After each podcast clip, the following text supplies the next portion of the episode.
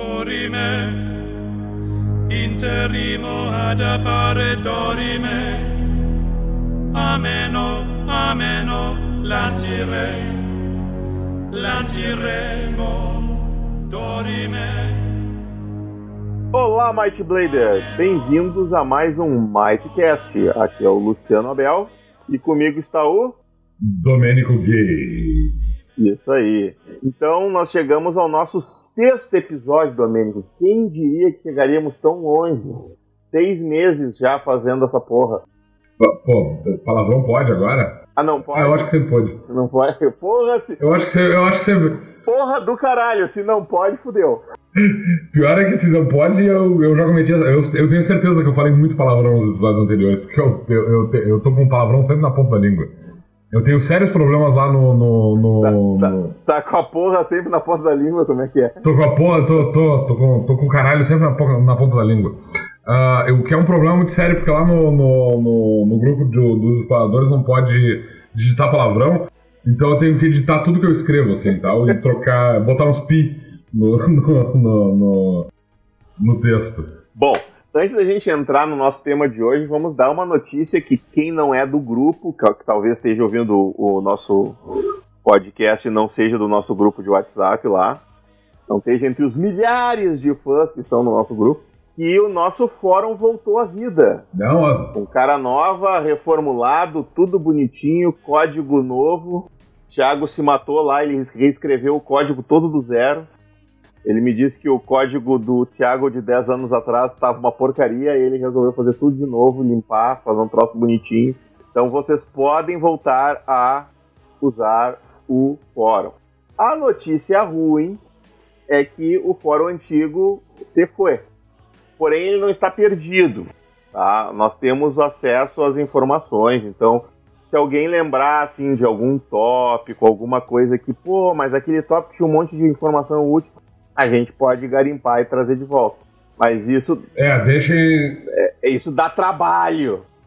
deixem essa informação no próprio fórum que a gente procura. A gente É. vai, vai levar um tempo pra gente conseguir encontrar essas coisas.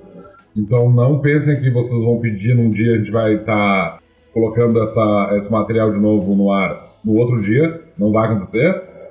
Mas ah, se vocês pedirem o, o material, a gente consegue garimpar ele. E vejam esse fórum como um novo recomeço, né? Comecem lá, postar os tópicos. Pô, tinha aquele tópico lá que era bem discutido. Vamos fazer aquela pergunta de novo. Vamos, né? Se vocês lembrarem de alguma coisa, postem lá que a gente rea- reabre o debate. É, é para isso que o fórum tá lá. Ele é um fórum, por exemplo, a discussão que nós tivemos no fórum que a gente vai falar sobre ela na Torre de Safion, sobre o, o ataque giratório. Eu até pedi pro pessoal postar lá, nem fui ver se eles postaram. Mas é, era, uma, era uma discussão que ficaria muito mais fácil de, de interagir com ela no fórum do que num grupo de WhatsApp. O grupo de WhatsApp é mais bagunçado, né? Então daqui a pouco tem outros assuntos, fica um assunto paralelo e tu não consegue. Tu tem que voltar 5 metros de, de tela para encontrar o, o, o assunto que tu tava. É, eu admito que eu tô. que no, no, no grupo de, de, de WhatsApp especificamente eu não leio todas as mensagens, porque às vezes eu deixo acumular um dia inteiro e fica muita coisa e eu acabo não lendo tudo. Aí de vez em quando, quando o pessoal faz alguma pergunta específica lá e tal, e, e bota meu nome, me marca, eu até dou uma olhada porque ele fica marcado. Mas se não for isso, às vezes eu posso estar perdendo alguma coisa. Vamos para a segunda questão aqui. Hoje a gente tem ah, pela primeira vez a gente está gravando com, com gente ah, escutando ao vivo. E uma das pessoas que está aqui é o nosso ilustre Jubon Albino. Ah, e é por isso que eu já, inclusive, pedi para ele para ele me, me informar se tem alguma, alguma dúvida que tenha aparecido lá no grupo que seja pertinente para responder hoje na Torre de, de Sartre. Isso aí, se tiver, aparecer mais alguém aí, vocês que já estão aí, o Menek e o Jubon Albino já vão avisando pro pessoal por texto que eles não vão conseguir falar, mas que eles podem perguntar aqui pra gente responder no final do, do episódio. Se aparecer mais alguém, né? Tô achando que não vai, que o pessoal deve estar jantando, sei lá o que eles estão fazendo agora. Devem estar jantando, eu tô morrendo de fome. Mas enfim. Podia ter comido antes de, de, de, de vir gravar, hein? Era muito cedo. Ah, meu É um Deus. problema de gravar Ah. nessa hora que é bem a hora da- da- de eu comer. Mas não tem problema, eu como mais tarde. eu não tenho esse problema, não tenho horário para fazer absolutamente nada, então não, não, não, Ah, não tenho, pro- não Uma tenho esse pessoa problema. desregrada, vamos fazer. Completamente desregrado. Desregrada e caótica. Mas enfim, vamos ao tema de hoje. Muito bem, o tema, o, o que a gente quer falar hoje especificamente é sobre os códigos e os dogmas do Might Blade. Ao longo dos, dos últimos meses eu tenho recebido algumas, é, eu não diria exatamente reclamações, mas o pessoal tem apontado que os códigos e os dogmas eles apresentam, restri é, eles são restritivos demais na interpretação do personagem e não dão bônus tão relevantes. Então gente- eu quero falar sobre isso. Como a gente vai falar de dogmas, eu vou aproveitar também para falar com, ah, sobre especificamente as instituições religiosas dentro de Tebrim especificamente. A gente vai dar uma olhada nas instituições religiosas de outros reinos ao redor, mas o nosso foco vai ser Tebrim. E também vamos falar um pouco das instituições, das organizações de paladinos de, de Tebrim. O Guia de Tebrim, ele tem ah, duas organizações de paladinos. é, eu, tô certo, né, Luciano? Me corrige aí. Tem o A gente só tem duas. Só tem duas irmandades de paladinos. Eu me lembro, sim. É a Torre É, de é. Sarfion. A Torre de Não, tô... Sarfion na cabeça. A espada de Mirá e qual é a outra que eu não me lembro? Eu só lembrava da espada de Mirá. Ah, não, o, o, a Hoste de Radorn também mantém paladinos. Ah, também é de Paladinos, é verdade. Existem outras instituições de paladinos. Os Strigoi também são considerados uma irmandade de paladinos. Eles são considerados como paladinos pelos outros paladinos, não pela população geral, mesmo porque a instituição em si, os, ah, os Strigoi, eles não são muito conhecidos da população, mas eles são considerados uma ordem de paladinos. Ah, mas existem outras ordens de paladinos que não estão no Guia de Tebrim, porque eles precisavam, ainda precisam de, uma certa, de um certo desenvolvimento. E existem ordens de paladinos nas outras, no- nos outros reinos também. Então a gente vai falar um pouco sobre isso. E especificamente, mais especificamente, na verdade, com relação aos códigos das. Aos vários códigos ligados a essas, a essas organizações. Então tá, então vamos começar falando dos Paladinos, das, das ordens e dos seus códigos. No Guia de Tebrim, como a gente disse, tem três ordens de paladinos. Ah, a espada da a Ordem da Espada de Mirá, a Hoste de Hadorn, que apesar de ser uma instituição militar e também formar soldados, ela forma paladinos, e também os Strugoi. É importante observar que em Might Blade, diferente de outros cenários, da maior parte dos outros cenários pelo menos, os paladinos eles não são ligados, eles não são guerreiros divinos, eles não estão necessariamente ligados a uma divindade, e não é a crença numa divindade que garante poder para eles. O poder dos paladinos vem de uma ah, crença extremamente firme em um conceito ou grupo de conceitos, porque tem paladinos que seguem mais de um, de um código. Esses conceitos, eles lidam com honra e, e conduta. E os paladinos, eles acreditam nisso tão firmemente que eles conseguem adquirir habilidades a partir dessa crença. Funciona mais ou menos como uma relação ah, com, com a relação que os sacerdotes têm com a divindade. A diferença é que ao invés de lidar com uma divindade específica, o paladino está lidando com um conceito mais amplo. Isso não quer dizer, no entanto, que os paladinos eles sejam ateus. De fato, a- a- as duas maiores ordens de paladinos de, de Tebrim, a Hoste de Hadorn e a Ordem da Espada de Mirá, elas são ligadas, como o próprio nome indica, a divindades.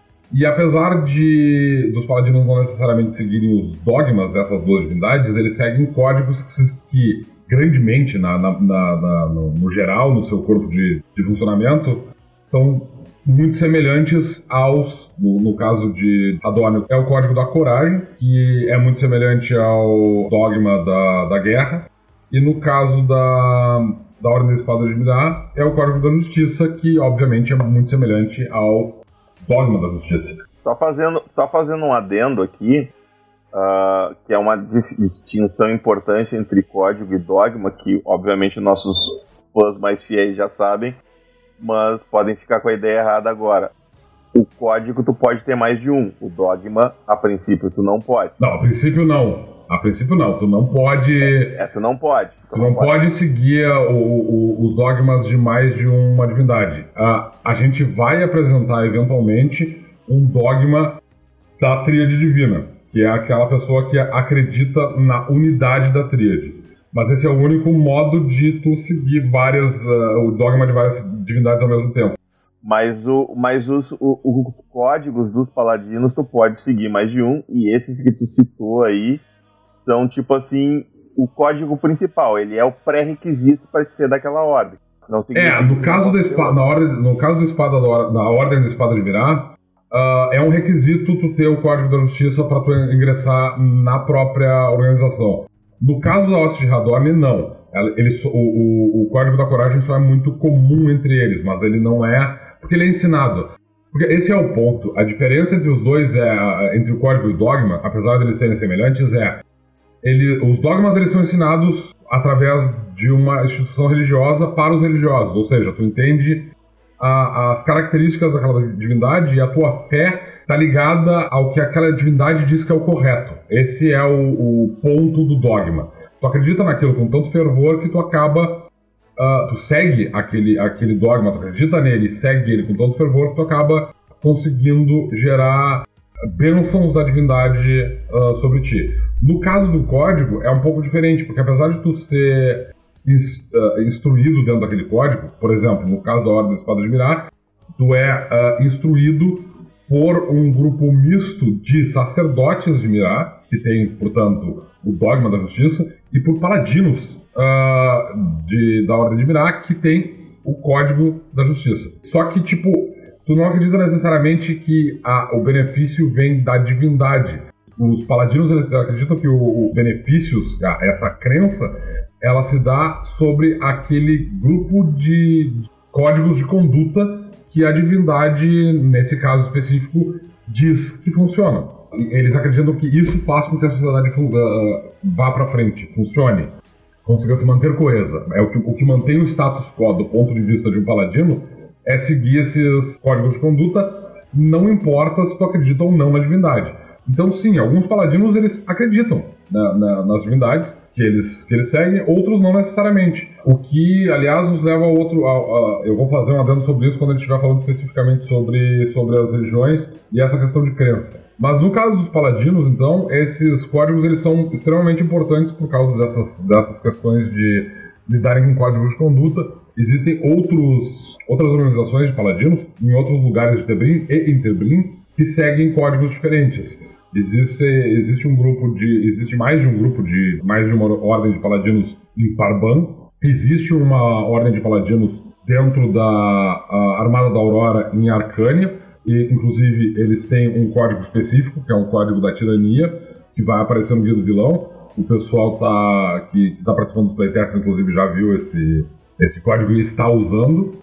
Então, e, e vão aparecer outros códigos baseados especificamente na crença que mantém o status quo daquela, daquele grupo. Então é muito provável que quando a gente faça a adaptação de Paraban, por exemplo, a descrição, apareça algum código novo ligado especificamente a, a, a, aos códigos de condutas normais para a cultura daquele povo. Por outro lado, dogmas são mais difíceis de aparecer novos, porque nós já temos as divindades bem estabelecidas, o Guia Tebrim é, é, teve um código novo da, da Denala, porque eu achava o código antigo da Denala muito restritivo, e eu sei que alguns jogadores vão ter dificuldades em colocar ele em mesa, e a chance da gente ter sacerdotes de Denala, portanto, ficava muito diminuída. Eu gosto muito da divindade, achei que valia, como todas as outras, na verdade, achei que valia a pena ter um código um pouquinho menos restritivo, e aí eu fiz uma revisão dele.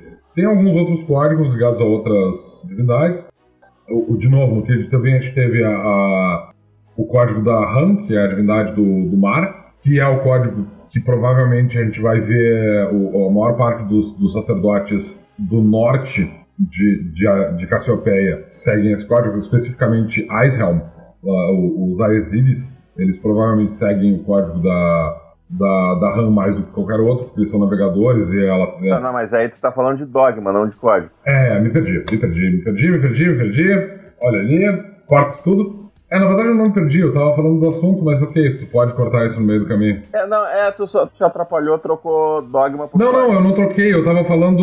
Eu tava falando especificamente do. Ah, eu falei código. Falou código da RAM, código, tá falando código desde, desde o começo. ah, droga, é, isso é um problema muito sério. Droga. Mas não dá nada. Todo mundo entendeu que estava se referindo a dogma. Quando é dos deuses, é dogma. É, quando é dos paladinos é código.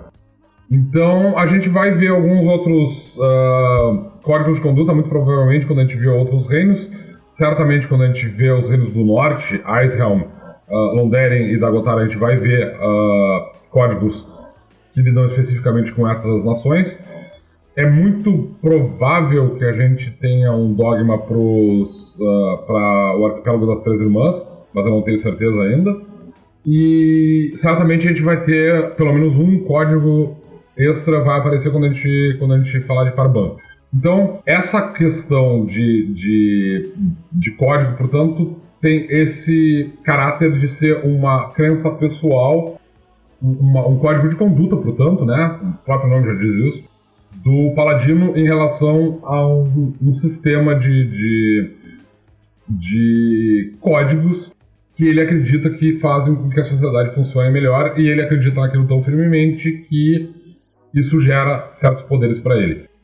Uh, apesar disso não ser necessariamente um efeito sobrenatural, não é como se ele estivesse canalizando uma divindade ou algo assim, quando a gente eventualmente lançar o, o Guia dos Planos, o porquê disso acontecer vai ficar mais bem explicado. Mas por enquanto é esse, essa explicação funciona. Dito isso, acho que isso meio que encerra, na verdade, o que eu tinha para dizer sobre paladinos especificamente.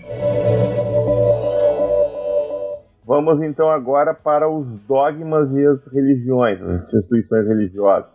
Em Tebrim, cada uma das várias divindades da tríade divina, porque apesar do nome tríade divina, isso é importante observar, de novo, isso vai aparecer quando a gente fizer alguém dos planos, mas a gente tem um nome da religião oficial de Tebrim, que é a tríade divina, e esse nome deriva do fato de que dentro da, do corpo de crença dos sacerdotes uh, da tríade divina, tem, existem três divindades que são mais importantes porque elas são consideradas como as criadoras, as, as, as divindades originais do, do, do, panteão, que são a Denala, a Helenis e a Mirá. Essas três divindades elas ocupam um cargo de chefes do panteão, por assim dizer. Na verdade, dentro do corpo de crença das religiões, acredita-se sempre que essas, uh, essas foram as primeiras divindades e elas deram origem às outras divindades de uma maneira ou de outra em alguns, para algumas outras religiões, uh, isso pode não ser exatamente, não pode não funcionar exatamente assim. Algumas outras uh, religiões podem ver, podem acreditar que, na verdade, essas são só as três entidades mais importantes da tríade. No entanto, essa ideia de que essa de, de que a Mirá e a me fugiu o nome dela de novo? Helene. Helenes de que a, a Mirá, a Helenis e a Denala são as divindades mais importantes do panteão, ela é concordada por todas as, as religiões.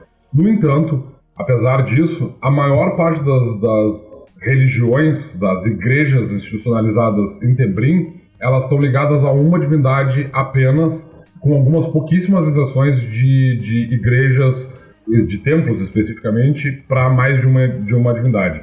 Isso é incomum. Em geral, cada uma das, das igrejas do, do, do Tebrim mantém a fé e as palavras daquela divindade específica. Então, cada uma das divindades que estão no, no, guia do jogador ali, ela tem uma igreja institucionalizada em Tebrim que mantém templos ao redor do reino como um todo e que mantém, faz a manutenção dos fiéis. Algumas instituições, algumas igrejas, elas funcionam como instituições que vão um pouco além da simples crença religiosa. Diferente das religiões do nosso mundo, em que basicamente o que a igreja tem para oferecer para os fiéis é a palavra daquela divindade e nada mais. No caso de Dracon, de Cassiopeia especificamente, cada uma das igrejas ela tem uma outra função além de passar o, o, a palavra daquela divindade adiante. Então, a Mirá, por exemplo, ela, as igrejas de Mirá são os locais onde acontecem a maior parte das, dos julgamentos, porque os, os sacerdotes de Mirá são considerados como sendo extremamente justos e sendo capazes de perceber mentiras. Uh, o, a ordem de Sarfion mantém quartéis em todo em toda Tebrim, porque eles também são ligados à proteção peraí, do. Peraí, Sarfion? Sarfion, pronto. O... Pô, esses escribas aí estão querendo. As igrejas de Radorn também mantêm quartéis ao longo do de Tebrim para fazer o treinamento militar, não só de paladinos, mas de guerreiros como um todo. E os quartéis, é muito comum que os quartéis deles, que os templos de Radorn estejam ligados a quartéis e uh, prisões e coisas do gênero, para fazer, além de treinamento militar, aplicar punições. Uh, as igrejas de Delala costumam ter uh, hospitais ligados a ela, e é muito comum que existem orfana existam orfanatos também ligados à, à igreja de Denala. É, a, a, igreja mantém uma série de, de orfanatos ao longo de, de Tebrim, e eles também fazem, uh, cuidam de, de, dos pobres, por assim dizer, de pessoas que não têm como sobreviver por si próprias.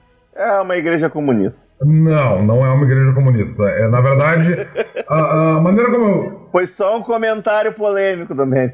Não tava falando É, eu não gosto desse comentário. Eu, eu, particularmente porque eu tenho problemas muito sérios com o comunismo e como as pessoas veem o comunismo.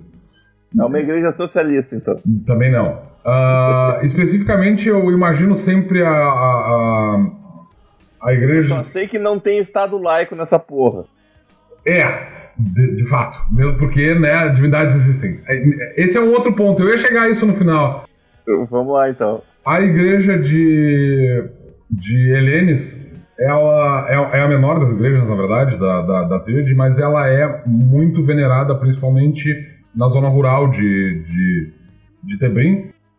E a maior parte dos sacerdotes, ela cumpre uma função extremamente importante, mesmo que não seja especificamente dentro do templo, que é o fato de que esses os sacerdotes de os sacerdotes de Helena eles cumprem uma função muito importante que é de auxiliar agricultores a fazer a manutenção de, de uh, terreno, abençoar plantações, faz, da, da, uh, fazer com que as plantações funcionem de uma maneira eficiente. É, literalmente, elas adubam o terreno para que as, a, a, as plantações sejam eficientes. Elas também auxiliam no parto de animais e coisas do gênero, curam é, é, ferimentos de animais, elas lidam com a, essa questão de. Elas são basicamente agrônom, agrônomas, os sacerdotes de, de Eline são cumprem um papel muito semelhante ao dos agrônomos e veterinários do nosso mundo. Quem é que precisa de transgênico, afinal de contas? Quando tem mais Não é? Exatamente. A igreja de Sarfion, ela cuida das instituições de ensino. A maior parte das pessoas em Cassiopeia sabe ler e escrever, porque além de ser ensinado em casa, elas podem levar seus, seus filhos às uh, igrejas de Sarfion para eles serem ensinados a ler e escrever. Obviamente, isso vai ser feito através de, de aulas referentes no conteúdo religioso, mas isso é padrão. Uh, a igreja de Sarfion também não é uma igreja fechada, então na verdade eles falam sobre todas as divindades, o que significa que não existe nenhum tipo de alienação do, das crianças. E a igreja de Sarfion também mantém as maiores bibliotecas do reino, inclusive a, a famosa Torre de Sarfion, que é a maior biblioteca de todo o reino. Nós não fazemos ideia de onde é que ela fica. Na verdade, de todo o reino não, de toda a criação, de todo o plano. tem, tem, tem, temos que fazer essa ordem aí. Não, a ordem não, a gente tem que criar é o, o lugar. Torre de Sarfion. Taranis, especificamente, é uma divindade que tem muito pouco impacto em Tebrim, especificamente. Ele é considerado como uma divindade meio que forasteira, porque ele é, ele é adorado né, na, na, na forma de Taranis, especificamente pelos Leven. Então, a maior parte das, das igrejas dele, na verdade, elas estão lá no arquipélago das Três Irmãs. Tem algumas igrejas de, de Taranis dentro do, do, do reino de Tebrim, com certeza, mas elas são bem menores do que em outros lugares. Principalmente porque, além dos Leven, a outra raça que cultua muito uh, essa divindade são os Centauros, que conhecem ele por, através de um outro nome. Uh, mas, diferente da maior parte das outras raças, os Centauros eles são uma raça silvestre e eles não erguem templos. Geralmente é adorado em, em pequenas capelas, assim, em lugares ermos particularmente em planícies muito amplas, lugares assim. Então é, é provavelmente a, a, a, a, igreja com menor. É, como é que se chama isso? Fiéis. Não, não é fiéis, ele tem um número grande de fiéis, mas ela não tem uma organização. É, uma, é a igreja com uma organização mais descentralizada. O que, aliás, faz muito sentido para uma divindade da liberdade, né? Sim, sim, sim, em todo sentido. Não sei se estou esquecendo de alguma outra religião. Ah, é. Faltaram, faltou o Rou e faltou o, o Arrog.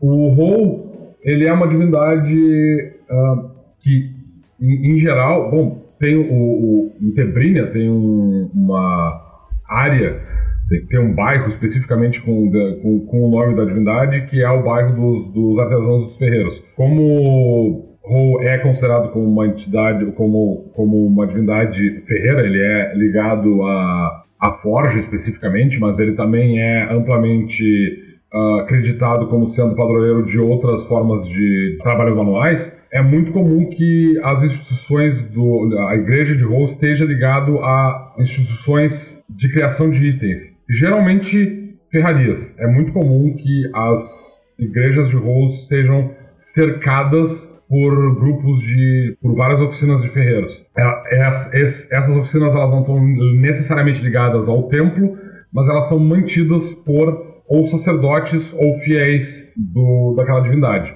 Como acontece no bairro de Tebrinha. Eu não lembro o nome do bairro agora, me fugiu o nome. É o, é o bairro das Espadas. É o bairro das Espadas? Não, tem, não é o outro bairro que tem. Não, o bairro das Espadas. Eu, se eu não me engano, é o bairro das Espadas. Eu tinha a impressão de que tinha um bairro com o um nome especificamente do Rol na, na, no livro. Eu acho que não, acho que é o bairro das Espadas que tem as forjas. Bom. É o único bairro, na verdade, que tem. Talvez seja uma área do, do bairro, não, é. não lembro muito bem agora. Então, o Rol, na verdade, apesar dele não ter nenhum tipo de organização ligada formalmente à, à igreja dele, ele tem sim uma, os sacerdotes eles são capazes sim de ensinar várias técnicas artesanais para os seguidores. Isso é muito comum, na verdade, dentro do corpo de crença do Rol. Essa característica de tu criar coisas é muito importante. Então, a maior parte dos, dos, dos sacerdotes de Rol eles também são versados em algum tipo de artesanato. A maior parte deles são ferreiros, mas existem outros artesãos que trabalham com outros tipos de materiais, madeira, etc, etc e agora sim eu falei. Ah, e, e, e sim, uh, por último, mais ou menos importante, tem o Arrog. O Arrog, especificamente, ele não tem uma igreja institucionalizada em Tebrim. A maior parte do corpo de crença ligada a Arrog. Só, só um adendo antes de tu começar no Arrog.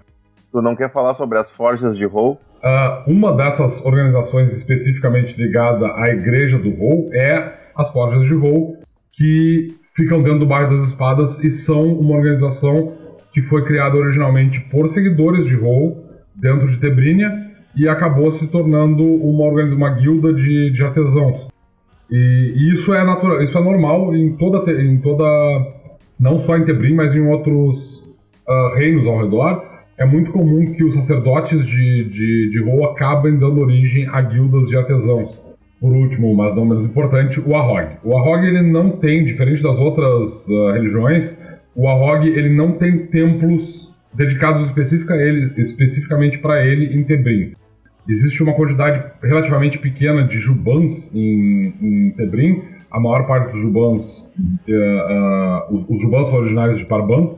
E apesar de existirem alguns em Tebrim, eles não são considerados alienígenas em Tebrim nem nada assim não tem uma quantidade tão grande deles que já exista algum templo de, de Arrog dentro do, do reino. A maior parte da, da, do corpo de crença de, de especificamente está é, ligado a, a, é ensinado dentro das igrejas de, de Mirá.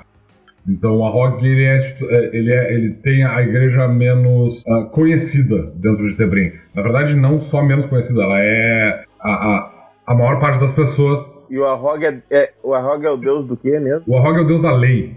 Da lei. Ele é muito semelhante em termos de crença com a crença de Mirai. Muita gente em Tebrim acredita que, na verdade, o Arrog é só outro nome pelo qual a Mirá é adorado em Parban, o que não é verdade. Quando, eventualmente, quando a gente chegar na descrição de Parban, vocês, a gente vai falar do Arrog, da instituição dele ele tem um dogma específico, específico dele, que é o dogma da lei, que vai ser falado em outro momento, mas Em Tebrim, via de regra, ele é considerado como uma espécie de faceta da Mirá, porque eles são bastante semelhantes. A Han, que é a última, uh, que é certamente a divindade com o menor número de templos dentro do, do da tríade divina, ela na verdade só tem um templo conhecido de Fikinkerk. Ela é uma divindade marinha e a maior parte das vezes em que ela é adorada, ela é adorada por marinheiros no próprio mar. Então, em geral, o que acontece é que dentro dos barcos costuma se uh, preparar um canto ou uma sala, às vezes, depende da, da, da fé do próprio capitão, com uma um, um uh, shrine, como é que é o nome disso? Uma, uma pequena capela uh, dedicada a Han. E existem algumas pequenas capelas ao longo da costa de Tebrim como um todo. Muitos navegadores conhecem essas capelas.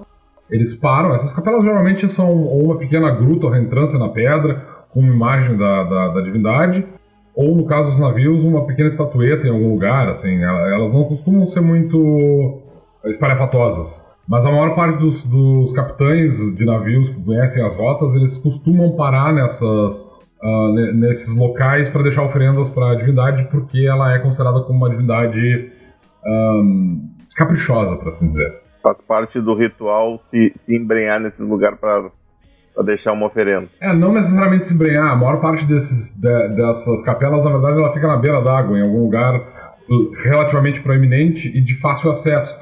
O que acontece é que a maior parte dos capitães eles fazem essas pequenas paradas para deixar oferendas para a divindade enquanto estão em curso. Algumas. Uh, uh, eu imagino sempre que Han deve ter algumas capelas assim do tipo. Ah, tem uma, uma pequena formação rochosa que sai da água entre o Porto Tartaruga e, sei lá, a Ilha do Abutre. E essa formação deve ter essa, alguns metros de altura e, a, e, alguém esculpiu ali uma face de rã e as pessoas param nesse lugar, os capitães quando passam por esse lugar param os seus navios ali para oferecer uma pequena prece e oferendas para a divindade nesses pontos. A crença de rã funciona mais ou menos nesses termos a, a, única igreja de Han que existe, o único templo de Han que existe em Kerk, ele é usado primariamente pelo, por capitães que tenham sofrido algum tipo de infortúnio no mar. Eles geralmente adquirem ou, uh, uh, de preferência, fabricam uma, uma representação da divindade, levam até esse templo e deixam lá para pedir graças para que esse infortúnio, para agradecer que eles não tenham morrido e para pedir que futuros infortúnios não aconteçam de novo. Então, o templo, na verdade, ele não é mantido por ninguém, ele é só uma grande gruta esculpida por dentro, com várias imagens de rã, e dentro desse lugar é um grande salão com várias imagens de rã espalhadas. Não, ele não é mantido por nenhum sacerdote de rã, coisa que vale. Uh, muitos sacerdotes de rã são navegadores, e uh, dentro da, da, da, da crença desses sacerdotes, a palavra de rã ela é passada à medida que tu conhece o mar. Então a maior parte deles uh, a iniciação, o, o, ensinamento dos dogmas da, da, da, da Han é passado uh, de um sacerdote para os futuros sacerdotes dentro de embarcações, geralmente no mar. Basicamente, tu navega e tu vai aprendendo ao mesmo tempo e aí tu acaba te tornando sacerdote. Entre os, os Aesiris, Han é uma divindade relativamente proeminente. Uh, de novo, em Icehelm não tem grandes templos a ela, a maior parte dos templos de Han ficam em portos, e eles também mantêm essa lógica de manter pequenas capelas em alguns lugares para fazer oferendas. Mas, diferente dos tebrinianos, eles não costumam ter capelas dentro dos barcos. Depois, a, a gente pode falar um pouco rapidamente, talvez, do, do, do, impacto dessas divindades em outros reinos, mas eu não acho que isso seria construtivo agora. Em Paraban, especificamente, basta dizer as divindades mais importantes do reino são Rou, ele tem um número bastante grande de templos. A maior parte dos templos de Rou em Parban são dedicados é, é, à, produção de itens, especificamente a forja. O maior templo de, de, de Rou em Parban ele fica numa, num, no alto de um pico, da onde se consegue ver Esgarou, que é o maior, uh, o único, talvez, vulcão ativo de, de Cassiopeia. Outra divindade importante, extremamente relevante em Parban também é o Ahog. Ele tem várias uh, igrejas, diferente de Tebrim. Em Parban, a Rogue é extremamente cultuado e Mirá é muito pouco cultuada. Na verdade, é exatamente o oposto. Mirá é vista como uma espécie de faceta do, do Rugimundos em, em Parban. As outras divindades dentro de, de Parban, elas são um pouco menos importantes. Helenes, especificamente, ela é importante dentro do, do, do entre os povos de Parban. Ela é cultuada particularmente entre os Tylocs, uh, sob outro nome, mas uh, é basicamente a mesma divindade e, e, a, e o corpo de, de crença não muda. Os, os Marrocos costumam cultuar ela também, não uh, sem, sem diferenças entre, entre nomes e crenças também. Essas três são as divindades mais importantes de Parban. As outras divindades elas também são relevantes, mas elas têm um, uma quantidade de, de templos menores. O Sarfion ele tem algumas alguns templos ao longo de, de, de Parban, ele é considerado, como ele é considerado um deus do conhecimento, né, como ele é um deus do conhecimento, ele é bastante importante também em Parban, e a instituição lá mantém, assim como em, em Tebrim, várias uh, organizações de ensino e bibliotecas. O Radorn funciona mais ou menos da mesma maneira também, ele, ele, ele é uma divindade, é considerada a divindade padrão dos austérios, e os Austeres mantêm uma série de templos da guerra dentro do, do, do reino.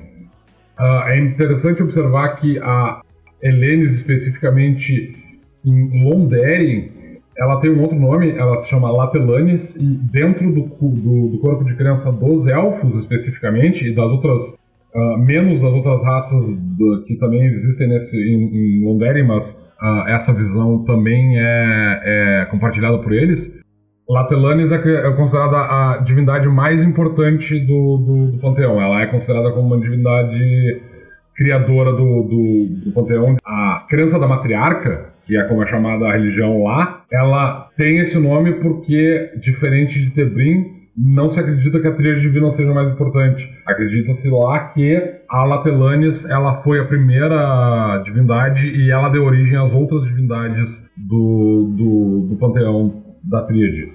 Então ela é considerada a divindade mais importante e a grande maioria dos, dos elfos e de, das outras raças dentro do, do, reino também venera a Latelanis acima de qualquer outra, outra divindade. Isso não quer dizer que não existem templos às outras divindades, mas em geral eles estão ligados a templos da própria Latelanis. Então é muito comum que se encontre igrejas que são é, igrejas, templos, e esses templos são obviamente para Latelanes, em algum ponto dentro desse templo existe um templo, existe uma, uma área menor que é dedicada a uma outra divindade. Mas tipo, seriam tipo pequenas capelas dentro do templo. É, mais ou menos como dentro das igrejas católicas, por exemplo, tu tem a, a nave principal e depois tu tem asas. Uh, e essas, uh, uh, muitas vezes essas asas elas são, são pequenas capelas dedicadas a, a um santo específico, coisas que valha, dentro de dentro de Londeren é assim que funciona, basicamente. Em Dagotar, a divindade mais importante de todas é o Rou. Ele não é considerado como, como a divindade principal lá, ele não é considerado como o criador. Na verdade, os anões eles dão muito pouca importância para essa questão de quem veio primeiro, o ovo ou a galinha. Lá a, a, a tríade divina é considerada, eles usam o nome de tríade divina porque é o, o nome mais amplamente conhecido do panteão como um todo, mas dentro do, da, de Dagotar, as divindades elas meio que são veneradas de maneira mais ou menos independente. As igrejas elas são todas independentes umas, independentes umas das outras, elas não, tão, não são tão ligadas quanto em, em Tebrim, em Londeren ou Parban. O Rol definitivamente é a divindade mais uh, adorada dentro de de Dagotar.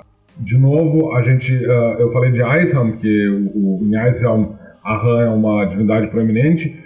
Existe uma outra divindade bastante importante em, em Aishelm, que é a Krios.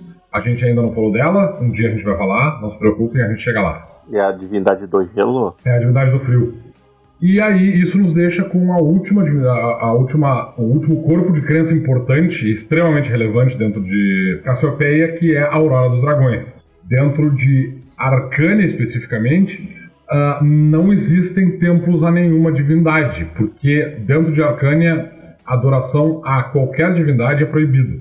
A estrutura de poder do próprio reino, ela tá ligada à crença da Aurora dos Dragões. O Estado, ele tá basicamente ligado à Aurora dos Dragões e a maior parte das leis dentro do, do, do reino é ligada à doutrina do, da Aurora.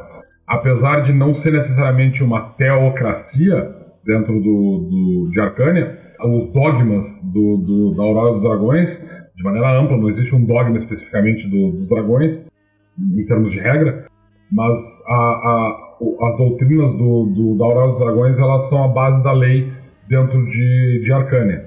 Apesar de não haver uma, um dogma, mecanicamente falando, existe um código para os paladinos de Arcânia, que é o Código da Tirania, que faz parte, uh, que é, é, uma parte do corpo de crença do, do da, da Aurora. Esse código é muito incomum de, de aparecer em paladinos de, de outros reinos. Ele está especificamente ligado ao corpo de crença da, da Aurora dos Dragões. A Aurora dos Dragões mantém a Armada dos Dragões, como eu falei quando estava falando dos paladinos, é uma ordem de paladinos especificamente de Arcânia, e dentro de, de Arcânia, todos os templos são dedicados especificamente à Aurora dos, dos Dragões, que, como o próprio nome implica, uh, acredita na divindade dos dragões acima de, de qualquer outra. Dentro do, do, da crença dos Dracomantes, que são sacerdotes dessa religião, os dragões é, eles são as criaturas originais e eles deram origem às outras, às outras coisas divinas, tanto tanto as divindades, tanto os, os celestiais que se tornaram depois as divindades, a tríade divina, quanto os primordiais que depois vieram a ser a, a, a criar os, as hostes infernais. Não seria interessante o, o fazer uma sugestão para o futuro quando a gente for fazer o guia de Arcânia, os, os arcanitas lá, os, principalmente os que são mais religiosos, não se referirem aos, aos deuses ou divindades como deuses e divindades. É, na verdade eles se referem. Seria um outro nome para isso. Eles se referem especificamente a eles como celestiais e primordiais, eles não dão o nome de divindade. E divindade pode ser os dragões mesmo, né? Eles, eles, eles são vistos como divindade. É que tecnicamente dentro do. do o, os. Assim, ó, a Aurora do Dragão não desconsidera que essas, que essas entidades elas sejam divinas elas concedem poderes para os seus seguidores deles. Mas elas não têm um papel tão proeminente para eles. Elas são, tipo. Elas estão abaixo dos dragões. É, os dragões estão lá. Eles, eles apareceram primeiro. Eles são as, a, a, as criaturas originais que deram origem a essas outras divindades. Então, quando eles estão falando especificamente da uh, tríade divina, eles se referem a eles como celestiais. Quando eles estão falando de, de criaturas que vieram do inferno, eles falam dessas criaturas como se fossem primordiais, e é isso. E no futuro, quando formos lançar o livro sobre os, os planos e as divindades, a gente vai dizer quem é que tá certo. Eu não sei se a gente vai realmente dizer quem é que tá certo, na verdade. Eu fico pensando nessa possibilidade e às vezes eu acho que a gente deveria ter. Porque, assim, ó. Uh... Tem que ser partidário, cara. A gente tem que escolher um lado, não pode ficar em cima do muro. É, revelações sobre a trama, pessoas que estão ouvindo. Uh, a gente sabe quem veio primeiro, o ovo ou a galinha. Uh, tem uma parte minha que quer colocar isso dentro, quer colocar esse texto ipsis literis, como a gente escreveu, dentro do, do Guia dos Planos. Mas tem uma parte minha que queria escrever várias versões disso, de acordo com cada uma das uh, dos corpos de crença, e deixar isso meio ambíguo para que os jogadores pudessem decidir. Eu não sei o que, que eu vou fazer, na verdade. A, a, questão toda é, nesse, nesse, nesse livro vai ter regra para jogar com, com, com Deus com, uma, com um celestial? Não. Não, definitivamente não. Ah, mas eles querem isso, não querem, gente? Não, não querem.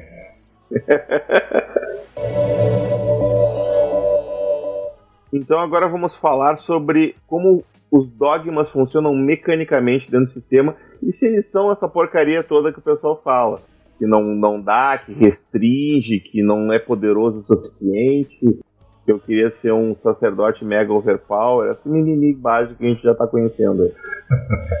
É, uma das. É, essa, essa, essa conversa, na verdade, sobre as divindades, ela veio do fato de que eu recebi várias críticas com relação ao nível de poder da, da, dos dogmas e dos códigos. Porque, ah, eles são muito restritivos, o poder que eles dão não é tão grande. Ah, porque se eu quebro o código, se eu quebro o dogma, eu perco a habilidade, eu tenho que ficar fazendo coisa para as divindades, para a igreja, para a organização, blá blá blá. Assim, ó, uh, o ponto todo de jogar com um sacerdote ou com um paladino não tem a ver só. Eu, eu, me incomoda um pouco a lógica de que as pessoas elas simplesmente pegam uma classe ou, ou a raça, enfim, uh, de acordo com as habilidades que ela oferece e desconsidera tudo que foi criado ao redor dessa classe ou raça para que eh, para explicar de onde vêm essas, essas capacidades. As pessoas aparentemente elas não leem qual é a descrição de um paladino ou qual é a descrição de um sacerdote antes de escolherem um dogma. Elas simplesmente olham para a lista mecânica e dizem: "Ah, eu quero isso, isso, isso porque são foda". E aí o que acontece? Ao longo do jogo, o sujeito vai lá, o cara do Código da Justiça vai lá e rouba uma maçã porque foda-se, ele não se importa.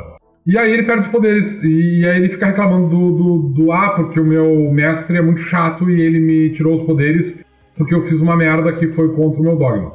Amigo, se tu for contra o teu dogma, é porque tu não acredita nele. Se tu não acredita nele, a tua divindade não tem que te garantir poder algum. E esse é o grande ponto com relação a dogmas e códigos. O personagem, ele acredita nessas coisas, essencialmente, dentro da essência dele, ele acredita ele tem fé ou ele acredita que essa é a maneira correta de se portar diante da uh, sociedade onde ele existe.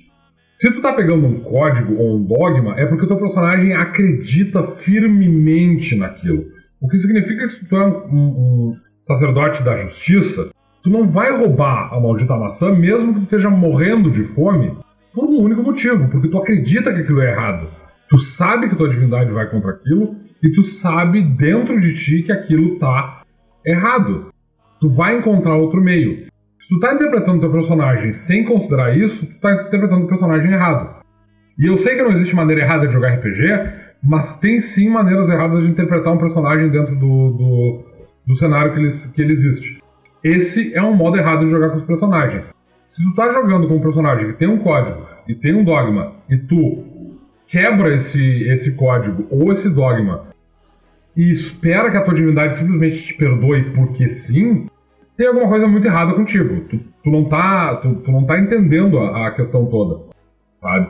Tipo, a gente não tá falando aqui uh, de uma instituição como, por exemplo, a Igreja Católica, que não tem uma, não existe um, um, um Deus e, portanto, se tu for lá e, tipo, matar alguém, não vai vir uma porra de um anjo, não vai descer do céu e não vai te matar com uma espada flamejante, porque não existem anjos. Só que o ponto todo é que em Dracon essas coisas acontecem. Tem um poder garantido. Nenhum padre dentro da, da, da, Igreja Católica consegue curar ferimentos, eles não conseguem abençoar armas, eles não conseguem fazer absolutamente nada disso.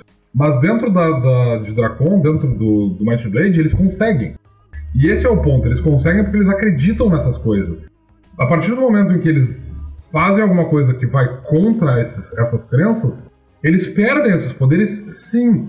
Então não façam, a, não caiam no erro de, de criar um paralelo e dizer, ah, porque a, os religiosos, a gente vê coisas tipo, ah, padre pedófilo, coisas assim. Cara, não criem esse paralelo, não é o, o, o, o, mesmo multiverso. Dentro, de, dentro de, de, Might Blade, se tu, se tu acredita em, um, em uma divindade, Tu recebe o poder daquela divindade porque tu acredita nela, porque ela existe. É uma coisa que tá ligada à outra. Então, se tu tá, se tu tá, se tu seleciona um dogma ou se tu seleciona um código, porque no caso dos paladinos funciona exatamente da mesma maneira, o que tá, o que acontece é tu realmente acredita naquilo. Se tu não tá interessado em interpretar um personagem que acredite naquele dogma, não escolhe o dogma. Não faz o sacerdote, joga de guerreiro um, não, não escolha o, o dogma por causa do poder que ele te dá. Escolha pelo tipo de personagem que tu vai interpretar, porque senão a coisa não vai funcionar. É, e isso na verdade vale para todos os personagens. Não adianta tu querer interpretar, uh, tu, tu, querer jogar com um, sei lá, espadachim e tu quer que ele ande armadurado e aí tu vai reclamar porque as habilidades dele não funcionam com a, quando tu tá com armadura. Não, não funciona. Se tu quer jogar com personagem armadurado, joga com guerreiro. É uma questão mecânica. Isso tá ligado à essência da classe. Entende? Tu não, tu não vai jogar com. Ah, eu quero jogar com um personagem alto, então vou fazer um metadilho com gigantismo. Joga com humano, cara, sabe? Tipo, não, não, não cria esses stretchings, não, não, não faz essas maluquices de regra tentando uh, uh, fazer com que o jogo se adeque ao que tu quer. Pega o que o jogo te oferece e escolhe a opção mais adequada dentro do que tu quer jogar. Então, tipo, sim, uh, dogmas são restritivos dentro do jogo, códigos são restritivos dentro do jogo. Por quê? Porque eles são feitos para que tu interprete eles. Eles são uma ferramenta interpretativa. Eles não estão lá só para oferecer dados extras e mais dano para os personagens. Eles existem como uma forma de interagir com o cenário. Então, como o Luciano acabou de dizer, se tu não quer interpretar um código, se tu não quer interpretar um dogma, não pega um sacerdote não pega um paladino. Entende? Lida com isso. Não dá para te fazer isso. Não dá para te pegar um, um, sacerdote ateu e esperar que ele possa fazer qualquer barbaridade e ele continue nas graças da divindade dele. Não funciona assim. Ah, a, a, os benefícios do dogma de, do código não são tão grandes quanto as restrições que eles colocam. Não necessariamente. Realmente não necessariamente. Tipo, a, os códigos especificamente dão algumas imunidades pequenas, extremamente situacionais, e os dogmas em si, eles geram algumas, alguns benefícios muito bons e alguns nem tanto. Eles dão bônus de atributo, por exemplo. Alguns dogmas dão dois pontos de atributo, só que eles são extremamente restritivos em contrapartida. Se tu não está interessado, se tu acha que aquele código não, não, não é legal, ah, mas eu vou ter que interpretar um personagem que nunca mata, que nunca bate. Beleza, então não pega aquele código. Ah, mas eu quero benefício. Mouse aí, cara, mas não vai rolar, tu não pode ter uma coisa sem a outra. É a mesma coisa que tu querer fazer ataque poderoso sem pagar os uh, justiça final, sem querer pagar os pontos de mana. Não acontece. Tu tem que seguir a parte mecânica, e a parte mecânica, no caso de dogmas e, e códigos, está ligado, sim, às restrições de, de comportamento do personagem. E, e, me diz uma coisa, tu acha que a gente pode falar um pouco sobre espíritos animais também, ou acho que isso não tem muito ah, não, não, não. Espíritos animais e, e companheiros animais, eu quero falar especificamente disso depois em um, em um, um podcast. Viu, viu Nitsu? Fica para um futuro cast aí, que você estava perguntando aqui no chat. É, o, uh, a gente vai falar sobre espíritos animais e companheiros animais e como é que essa relação é vista dentro do cenário, mas isso não é para hoje. Porque isso é um, um, um assunto longo, isso é um assunto bastante complexo também, não vale a pena a gente misturar as estações. Então agora vamos para a parte polêmica do nosso episódio, que é como a sociedade como um todo, não só as religiões, né? Porque a, a, a sociedade é formada pelo o conceito de moral no nosso cenário, né? Como já foi e ainda é em muitos lugares no planeta Terra, é formado pelos, pelas organizações religiosas, né? Eles que pauteiam a moral da sociedade, né? E como nessa nossa sociedade fantástica, não no sentido de maravilhosa, mas ela é, mas fantástica no sentido de fictícia e, e que não existe, como é que as relações homoafetivas e as relações interraciais, que no nosso caso são interraciais mesmo, né? não são interétnicas, como é no, no caso da Terra, porque eu gosto sempre de lembrar que o planeta Terra só tem uma raça, né, gente? A raça humana. O resto é etnia. Em Dracon é que a gente tem essa maluquice aí de ter um monte de raças é, inteligentes e futuramente nós vamos explicar por que, isso acontece. Existe uma explicação muito boa para isso, né, Domênico? Sim, ela existe, ela está lá e nós daremos ela. E vocês vão ficar de boca aberta porque é um negócio muito foda. Mas enfim, uh, no... pelo menos é. Pelo menos é o que a gente espera. Não vamos, não vamos, vamos deixar, vamos deixar o pessoal com uma curiosidade por enquanto. Mas como é que funciona isso em Dracon? Como é que isso é visto? Isso, isso, um, um elfo e um metadilho podem ter filhos também? Bom, uma das características essenciais, mecanicamente falando, do, das raças do Might Blade é a gente tem um monte de raças, mas nós não temos raças misturadas. Porque a gente definiu isso desde sempre, o, o Thiago definiu durante a criação do, do, do jogo lá atrás, e a gente seguiu por essa lógica que, aliás, eu aprovo profundamente, que relações interraciais não geram prole. Não existe meio elfo, não existe meio orc, meio minotauro, não existe meio Metadilho, metadilho meio meio anão. É, essas coisas não existem. Não existem. Ponto final, tá? O que não significa, no entanto, que não existam relações ah, entre, entre essas raças. A inexistência de, de prole já foi justamente confirmada pelo fato de que há relações interraciais en- entre as, as diversas raças, ela não acontece por uma questão biológica. Essas raças, ah, cada raça do, do, do Might Blade, na verdade, ela é literalmente uma raça separada. Assim como, como qualquer ah, estudante de. ou qualquer pessoa que estudou no segundo grau sabe, se tu cruzar um cachorro com um gato, não vai sair prole. Eles são raças diferentes, eles são espécies diferentes. É a mesma coisa com, com Might Blade. Ah, cada raça dentro do, do cenário é uma espécie separada. Eles não são biologicamente compatíveis. Eles não geram prole. E não é como cavalos e burros que podem gerar mulas. Não. Não acontece. Eles são espécies separadas o suficiente, tão separadas quanto, por exemplo, um macaco e um humano. Tu não vai ter um, um- um meio macaco no nosso mundo, tu não vai ter um meio orc em Dracon. Não vai acontecer. Aliás, Dracon não, em Might Blade como um todo. Esse ponto, tá? As pessoas falam dessa, dessa, dessa questão, não existem meio nadas para começo de conversa. Aliás, coisa que eu sou totalmente a favor. Isso aí tem, tem que ser assim mesmo. Nunca pensei diferente. Né, Luciano? Aham. Não é como se eu, tivesse feito um gráfico super complexo da relação interracial de todas as raças, 15, todas as 25 raças, assim, tivesse perdido um dia inteiro pensando sobre isso. Não, eu nunca, nunca fiz isso.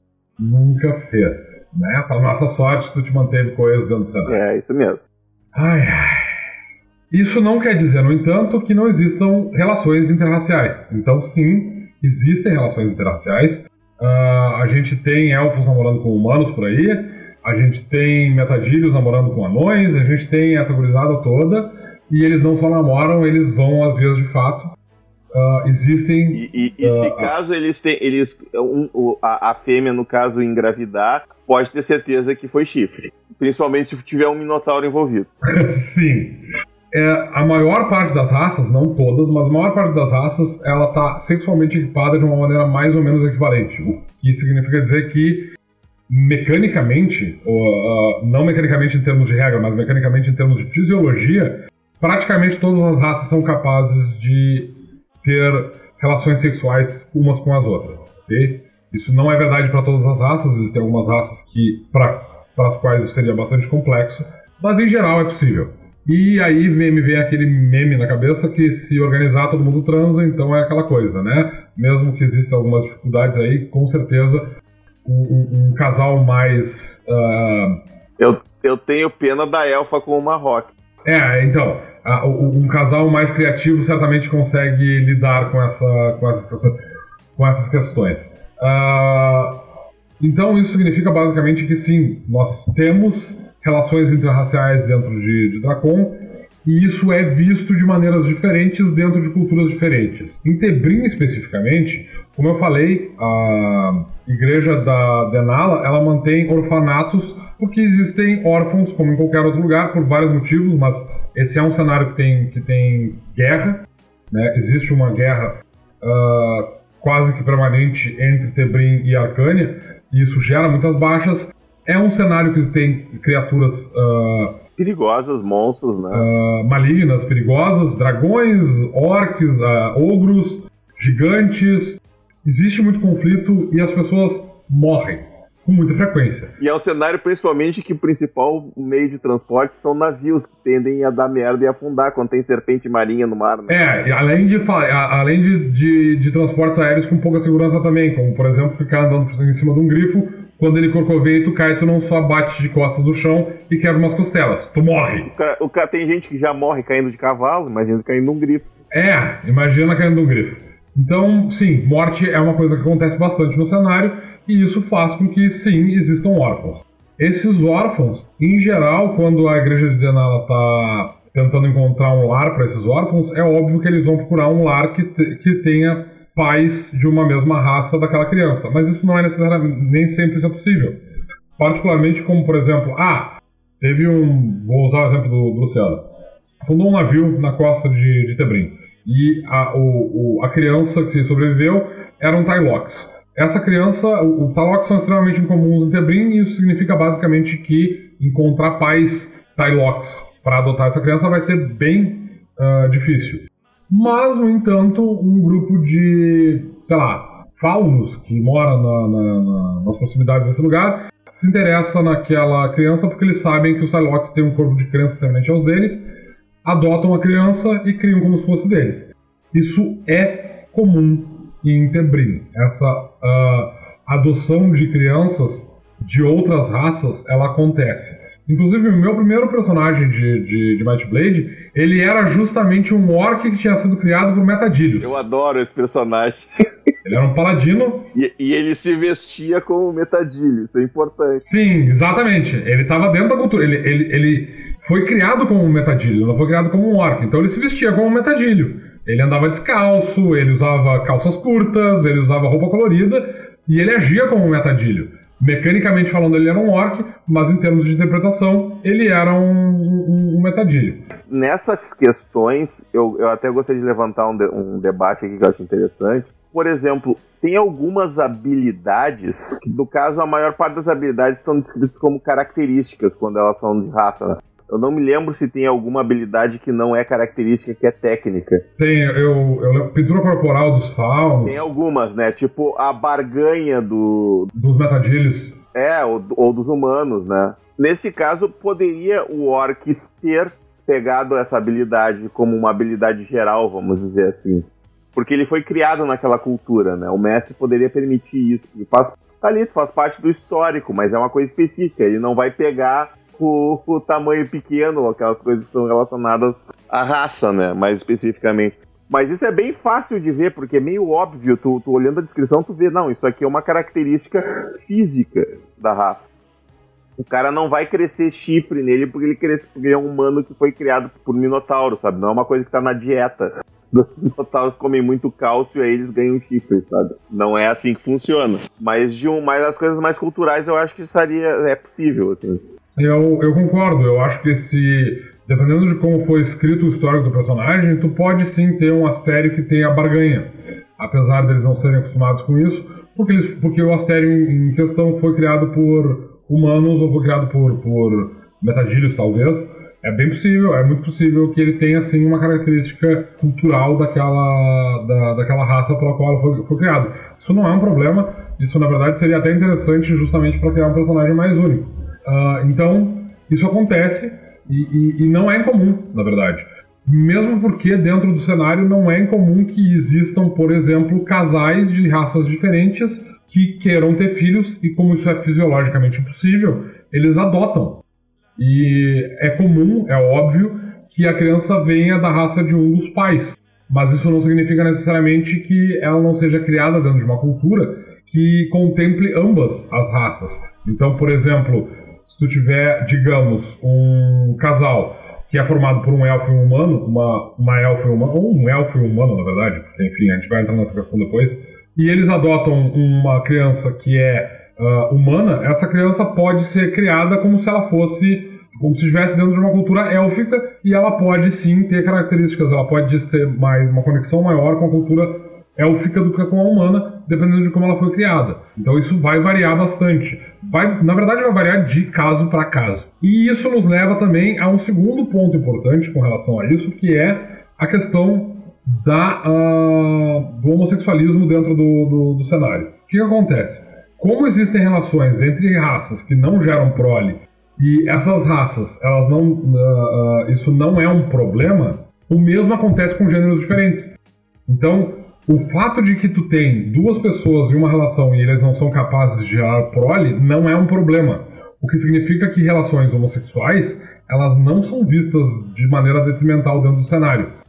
Então, sim, existem relações uh, homossexuais em Tebrim, principalmente em, em Tebrim. Elas existem em outros reinos também, eu vou entrar nessa questão. Elas são muito incomuns em Dagotar. Na verdade, em Dagotar é incomum que existam relações interraciais, porque os anões eles têm uma baixa taxa de, de nascimento, então em geral eles preferem uh, cruzar entre eles quando estão lá. Mas é claro que se tiver uma outra raça uh, dentro desse, dessa lógica, isso, isso não segue esse padrão. No caso de, de Londeren, uh, as relações elas são um pouco mais complexas do que, do que em, em Tebrim. Uh, eu diria que para fazer uma, uma espécie de correlação com o mundo real, os londerianos, eles na verdade, eles não têm a instituição do casamento como a gente tem na nossa realidade, eles são mais inclinados a ter relações que a gente chamaria no nosso mundo de poliamor. Então, não existem casais, geralmente existem grupos de pessoas que vivem mais ou menos em uma situação de, de uma situação familiar. Tá? Isso é mais ou menos institucionalizado em, em Londres, então isso é o padrão e não a exceção como é no nosso, no nosso caso. Isso significa que sim, em Londres, além de tu ter relações homossexuais, tu tem relações às vezes homossexuais interraciais e às vezes tu tem crianças que são adotadas por um grupo familiar que tem um número completamente aleatório de pessoas que são os pais daquela criança. E isso tudo é considerado extremamente normal em Londere. Em Tebrim isso não é o padrão. Em Tebrim a instituição do casamento ela é o padrão o casamento em. Até porque existe uma estrutura de feudos e tem a questão política envolvida também. Né? Exato, essa é, essa é a questão. Ela não é uma questão religiosa como no nosso, no nosso mundo, mas ela é uma questão extremamente importante para justo em termos de justiça. Porque a, a Mirá ela é extremamente importante dentro de Tebrim, e para Mirá, essas questões de tu ter um casal bem estabelecido é, é, é, ajuda a resolver no, casos assim do tipo de herança. Um dos, do, por exemplo, tu tem um casal. Se uma das pessoas morre, tu sabe para quem vai a herança. Se ambos a, a, as pessoas do casal morrem, tu sabe para quem vai a herança. É um problema muito mais sério pro pessoal de Londres, porque tipo se morre uma pessoa de um de, um, de uma relação uh, de, de uma situação em que tu tem mais de duas pessoas no relacionamento, para quem exatamente vai essa, essa herança, isso já gera um problema. Só aí. E tem outras questões também levadas é, é, que têm que ser consideradas especificamente em termos de justiça. Uh, em termos de religião especificamente, tanto em Tebrim, quanto em Dakotar, quanto em Londeren e Braine, e Parban, parcialmente, não existe nenhum tipo de visão religiosa que vá contra relações interraciais e nem como contra uh, homossexualismo. Essas coisas são vistas com absoluta, com absoluta naturalidade dentro desses da, da, dessa, da, das religiões desses reinos. Em Parban, particularmente, como o lugar ele foi criado no encontro de várias uh, raças que estavam fugindo, vindas eram basicamente colonos de vários lugares diferentes que se encontraram e fundaram o reino, essa questão é ainda mais uh, importante. Em, em Parban é muito comum, porque tem um número muito grande de uh, culturas extremamente misturadas, que são todas extremamente relevantes, e elas entregam parte da sua cultura para o funcionamento do reino, uh, que a adoção, a, a adoção especificamente seja extremamente comum em, em Tarban, as adoções elas geralmente são voltadas para pessoas de raças que não são da criança, para que haja uma interação maior dentro da, da, da, do reino com culturas diferentes e raças diferentes. Uh, e por causa disso, as, as, relações interraciais também são extremamente comuns dentro do, do de Parban. Uh, relações homossexuais em Parban são mais incomuns, porque uh, os astérios, particularmente, mas os jubans também, eles. Uh, a função de gênero é muito bem estabelecida dentro de, dessas culturas. No caso dos, dos Juban, tem uma questão visual extremamente relevante. E no caso dos astérios, os papéis sociais são extremamente separados. Então, a, a ideia de, de, Entre os astérios especificamente, a ideia de, de relações. Ela praticamente não existe relação homossexual entre os astérios entre os jubans também é extremamente incomum que hajam relações uh, homossexuais. Entre as outras raças, isso não é uma, uma, uma regra. muito é, é, é mais comum que, se, que, que, hajam, que hajam relações homossexuais entre, entre membros das outras, das outras raças. E relações inter, inter, interraciais elas são extremamente comuns como um todo em Parban. Brini tem uma quantidade menor de, de raças, então relações interraciais lá são mais difíceis. As relações homossexuais também não são muito comuns em, em, em Brini porque o reino é muito pequeno e a questão da reprodução no, no reino é muito relevante, então a maior parte dos, dos casais eles escolhem uh, necessariamente ter uh, quase todos os brineses, na verdade, eles vão escolher manter um parceiro do sexo oposto para gerar prole. Se essa pessoa também for homossexual, via de regra, ela vai ter um relacionamento bissexual com uma outra pessoa envolvida. Isso não é o padrão, mas é mais comum do que relações homossexuais simples. Brini é mais complicada porque Brini tem essa questão importante de ter uma população muito pequena, ter muito um número de nascimentos pequenos. Todas essas regras, no entanto, elas devem ser absolutamente esquecidas e desconsideradas assim que tu pisa em Arcânia. Em Arcânia nada disso é verdade. Uh, Arcânia não tem relações, as, as relações homossexuais são mal vistas, uh, exceto se elas envolverem uh, draconianos os draconianos dentro do, do, do cenário, eles são livres para fazer o que eles quiserem, o que significa que eles podem. As outras raças. Quando tu fala draconianos, tu quer falar. Tu tá chegando ah, os draganos. Draganos, perdão, perdão. Uh, na verdade, draconianos como todo, porque os dragões também têm essa questão, mas enfim, eu tava falando especificamente dos draganos. Uh, os draganos eles têm um status social mais elevado do que as outras raças, então não existe nenhum tipo de compasso moral que eles precisem considerar quando eles estão tendo as relações deles. Então, entre os draganos, relações uh, homossexuais não são mal vistas, mas são extremamente raras.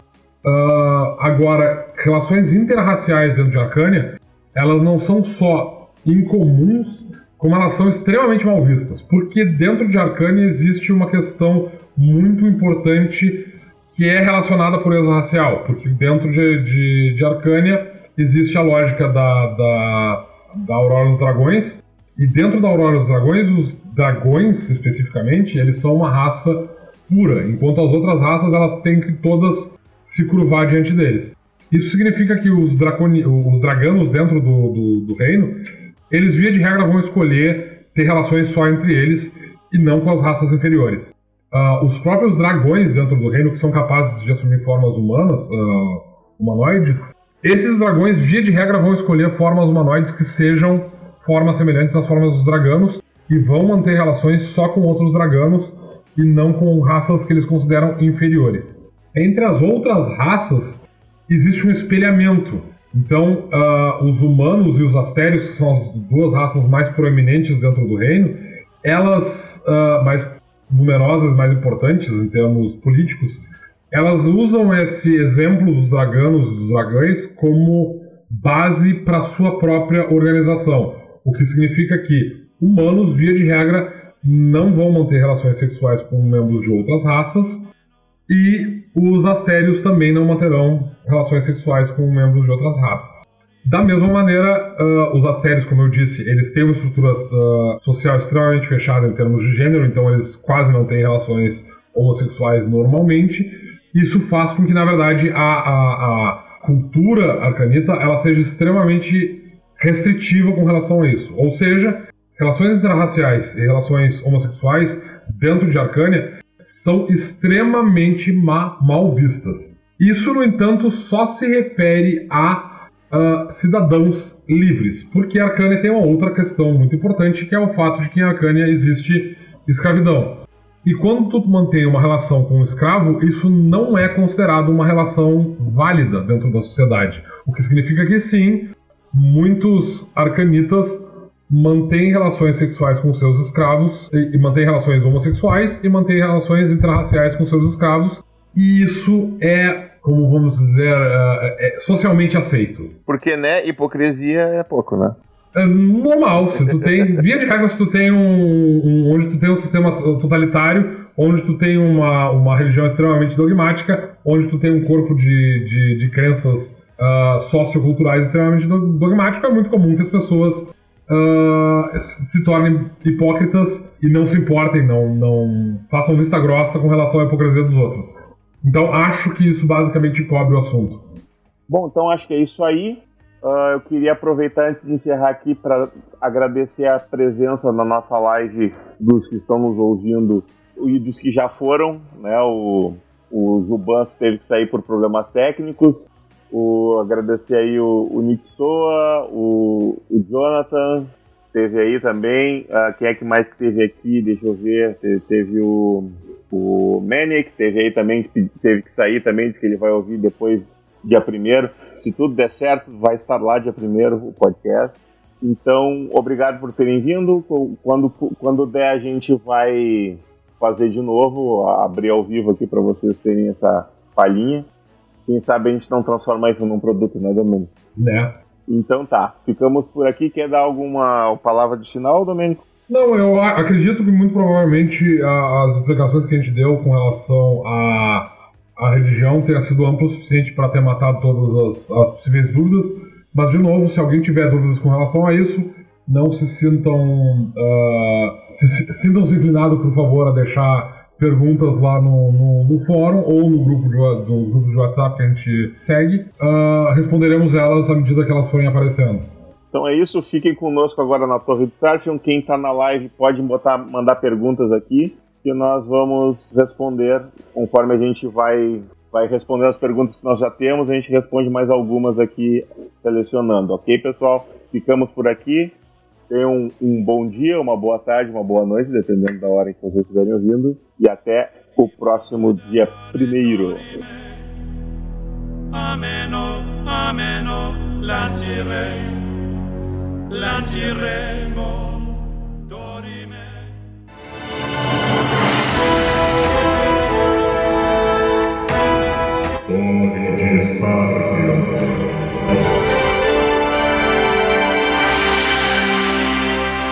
Então vamos lá, Torre de Sarfion, o seu repositório do conhecimento universal do cenário de Dracon, do RPG Might Blade, de tudo mais que você quiser. Vamos aqui responder as suas dúvidas, perguntas, curiosidades. Tem alguma outra raça que você queira saber detalhes mais específicos? Andaram perguntando no fórum esses dias sobre os fluidos corporais dos Marrocos.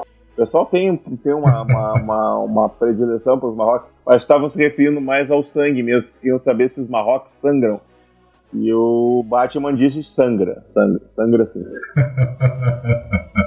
é. o, o Jonathan perguntou aqui na, na, nossa live, até vou perguntar assim, por que que não tem, cadê a pergunta dele aqui? Por que que não tem uma tabela de preços de prostituição e compras de escravos. A gente não lançou o livro de Arcane ainda, né, gente? É, na verdade não, não funciona assim. É, tipo, a tabela, uma tabela de prostituição nunca vai acontecer, principalmente porque a gente não vai tocar nesse assunto dentro do jogo, tá? Uh, lamento por todos vocês que têm dúvidas e querem saber aonde é que ficam os bordéis de, de, de Tebrim, né, Jonathan? Mas não vai rolar, a gente não vai fazer uma lista de bordéis de Tebrim. Nós vamos ativar a habilidade e vamos fazer uma evasão desse assunto polêmico. É, evadimos. Especificamente com relação à compra e venda de escravos, a mecânica de escravidão de Arcânia, e veja bem, Arcânia é o único reino de toda a Cassiopeia que mantém a escravidão, ela existe de uma maneira mais ou menos similar nas terras secas entre os orcs, mas a gente vai explicar isso do, no, quando falar de Arcane especificamente. Não existe compra e venda de escravos. Os, os escravos eles são considerados propriedades do governo e eles não são considerados propriedades privadas. Então tu não pode comprar um, um, um escravo. Tu, não, não, tu pode ter um escravo temporário trabalhando para ti. Por exemplo, se tu tiver um tipo de crime cometido contra ti especificamente, ah, alguém roubou um bem teu, uma das maneiras que essa pessoa tem de pagar essa dívida é te servindo como um escravo temporário durante algum tempo. Só que tu não pode vender esse escravo para outra pessoa. Só vai acontecer no caso de, por exemplo, essa pessoa para quem esse escravo estava trabalhando vier a falecer, essa escravidão ela passa para a próxima pessoa na linha de, de sucessão mas não existe compra. Mas tu pode vender, tu pode vender os serviços do teu escravo para ele te gerar algum dinheiro para pagar a dívida dele. É, é, essa é uma boa pergunta. Eu acho que em geral tu vai vender, na verdade, produtos que ele propicie, mas em geral não vai vender necessariamente o trabalho do, o, do, do, escravo em si. O trabalho ele vai, ele vai trabalhar sempre para ti. Então não existe uma. Não, não vão haver regras de compra e venda de escravos. Isso não vai acontecer. A outra dúvida que tinha surgido no fórum, no fórum não, no grupo de WhatsApp esses dias foi sobre o ataque giratório. A gente esclareceu bastante coisa lá, mas para quem perdeu, a gente pode transpor aqui a, a, a dúvida que era com relação a usar o ataque giratório com uma arma de aço. Se tu poderia acertar todos os alvos a, usando uma arma de aço que estivessem a 3 metros de ti, enfim, essa, essas coisas assim, por causa da questão que fala em distância corporal. Né? E a distância corporal, essencialmente, ela abrange corpo a corpo e aço. Né? É uma maneira de tu se referir às duas distâncias. Quando a gente fala distância corporal, é porque pode ser as duas coisas. É, na verdade tem uma diferença aí. Ataque corporal é uma coisa, distância de corpo a corpo e haste é outra coisa. Essa é a diferença, é a dificuldade que as pessoas estão tendo. Um, um ataque. Uh, existem dois tipos de ataque no, no, no Might Blade. Existe o ataque corporal e existe o ataque à distância. O ataque à distância é feito quando tu desliga um objeto do teu corpo em direção ao alvo. Então tu arremessa uma flecha, tu joga um machado, tu usa um, um, um, algum tipo de, pro, uh, de propelente mecânico, geralmente uma alavanca, para arremessar um objeto contra uma outra pessoa e esse, esse projétil ele se desliga do teu corpo na, tra, no, na trajetória até acertar o alvo. Né? Então, tipo, quando tu arremessa um machado, por exemplo, tu faz um movimento muito semelhante a usar um machado com um combate corpo a corpo, mas tu solta ele, ele se desliga do teu corpo e aí ele depois atinge o alvo se tiver sucesso no teste.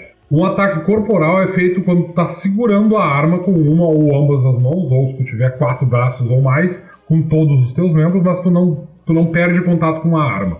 Isso é um ataque corporal. Então ele é feito quando tu usa uma arma segurada com uma ou mais mãos, ou quando tu faz uma, um ataque desarmado, com um, um punho, uma cabeçada, um, um, ataque com a cauda, todos esses ataques são corporais. Esses ataques corporais, eles são, uh, tanto os ataques corporais quanto os ataques à distância, eles são divididos em várias em vários alcances diferentes. Os ataques corporais eles são divididos em dois alcances: corpo a corpo que é basicamente uma medida semelhante ao alcance do, teu, do braço do personagem.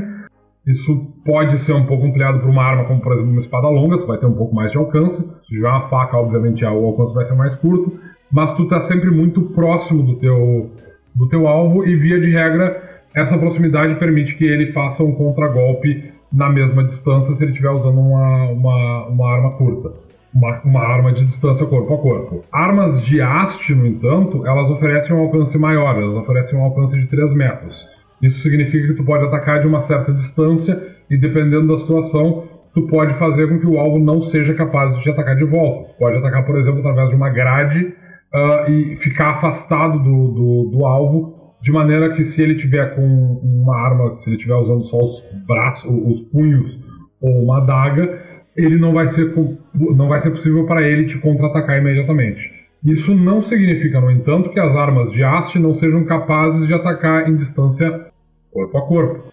Então, uma arma de haste, uma, uma alabarda, digamos, vou pegar uma alabarda para simplificar, uma arma de haste. Então, isso significa que tu pode segurar ela com as duas mãos bem na ponta da arma e usar a ponta dela como se fosse uma lança para atingir um alvo a 3 metros. Ou tu pode alavancá-la com um machado, de novo, segurando ela muito na ponta, e fazer essa mesma alavanca. Só que, no entanto, se um alvo se aproxima numa distância muito curta de ti, num, alcance corporal, tu pode sim uh, segurar a arma de uma outra maneira, segurando ela mais no meio do cabo, por exemplo, e usar a cabeça da arma como se fosse um machado mais próximo. Então tu pode estocar uma, um alvo que esteja na tua distância corpo a corpo, uh, segurando o, a arma com a, a, tua mão guia mais próximo da cabeça da, da, da alabarda. Isso significa basicamente que sim, as armas de, de, de haste elas são uh, mais flexíveis em termos de, de distâncias que elas podem atingir. Por isso, elas custam mais caro em relação às outras armas que causam a mesma, a, a, o mesmo dano, ou danos similares. Elas são mais caras porque isso é levado em consideração. Então, de novo, para deixar isso bem claro, ataques corporais são feitos com armas que estão sempre ligadas ao corpo do personagem, sejam elas os ataques naturais do personagem, socos, cabeçadas, chutes, ataques com, com cauda ou qualquer outro tipo de ataque natural, ou armas que tu tá segurando enquanto faz o ataque, como é normal com qualquer espada, arma de haste, um chicote, por exemplo, tu não vai arremessar esses objetos, eles vão estar sempre ligados ao teu corpo, tu não vai soltar eles durante o ataque. Todos esses ataques são ataques corporais e uh, os ataques corporais têm essas duas distâncias, corpo a corpo e haste. Os ataques à distância são aqueles ataques que tu uh, faz com que um projétil se separe do teu corpo para ir na direção do alvo, seja através de um arremesso, que é uma das distâncias dos ataques corpo a corpo, dos ataques à, à distância, ou através de alcance curto, médio e longo, que são outros al uh, alcances dos, dos ataques à distância. Isso vai variar de acordo com o tipo de arma que tu está usando. Espero que essa explicação deixe isso claro. Eu, na verdade, depois que, que, que me que perguntaram isso dentro do, do, do, do, grupo de WhatsApp, eu fiquei pensando que realmente a gente não fez uh, uma explicação sobre o assunto. A gente não fez uma explicação sobre essas instâncias. Isso foi um erro bastante grave, na verdade. Porque pra mim era meio óbvio. Anota pra quarta edição. É. Então, isso significa que, usando o exemplo que foi dado, se tu fizer um ataque giratório com uma arma de haste, tu vai atingir sim, tu vai fazer um ataque contra cada alvo que esteja a até 3 metros do personagem. Isso inclui personagens que estão adjacentes ao personagem, inclui personagens que estejam a 2 metros do personagem e inclui alvos que estão a 3 metros do personagem. Todos esses alvos vão sofrer um ataque normalmente. Outra, co outra coisa, é todos os alvos ou apenas os alvos que ele quiser?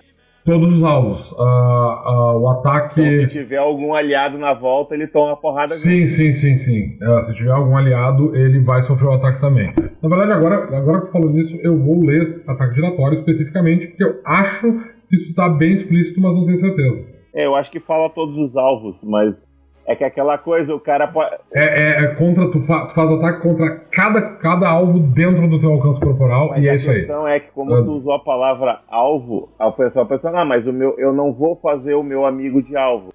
Mas não, tu, qualquer pessoa na tua volta é um alvo. Não interessa ser aliado ou ser amigo. É.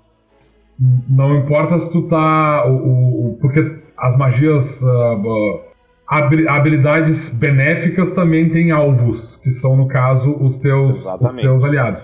Então, sim, todo mundo dentro da área do, do, do ataque, de, de um ataque giratório, é, aliado ou inimigo, é um alvo. Outra pergunta que o Jonathan fez aqui a respeito de pergaminhos mágicos. Por que não tem pergaminhos mágicos? Não tem pergaminhos mágicos, Domênico? Não, não tem pergaminhos mágicos. Uh, uh, na verdade, a gente já pensou em, em, criar uma lógica de pergaminhos mágicos, mas é que ele não vai fazer muito sentido dentro do, do cenário, porque assim, ó. Uh, em teoria, o que o pessoal fala em, em, termos de pergaminho mágico é basicamente um item que contém uma magia, tu usa essa magia, essa magia consome o item depois que ela é produ produzida. Via de regra, pergaminhos em jogos, eles podem ser usados por qualquer um e não só por conjuradores. Bom, isso no Might Blade não funciona. Primeiro porque dentro do Might Blade existem sim pergaminhos mágicos, tu pode perfeitamente pegar um pergaminho, escrever uma magia ali, e tu vai ter um pergaminho com uma magia especificamente. Aí tu vai pegar o pergaminho durante o, o, o combate, tu vai abrir ele, tu vai ler a magia ali e tu vai lançar aquela magia. É assim que funciona. Se tu não tem capacidade de lançar magia, aquela magia não vai funcionar. Tu tem que gastar os pontos de mana daquela magia normalmente? Tem. Então, tu quer fazer um pergaminho? Tu pode. Tu pega um pergaminho, e escreve nele a, a, da mesma maneira como tu faria com qualquer outro item de registro.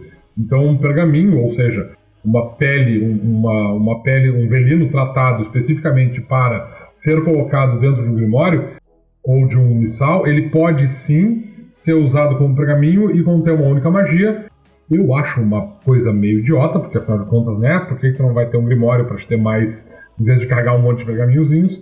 mas não, não existem pergaminhos como em jogo de videogame que tu pega o pergaminho, lança magia sem custos e aquele pergaminho se desfaz, porque isso não faria sentido dentro do sistema de, de magia do Might Blade.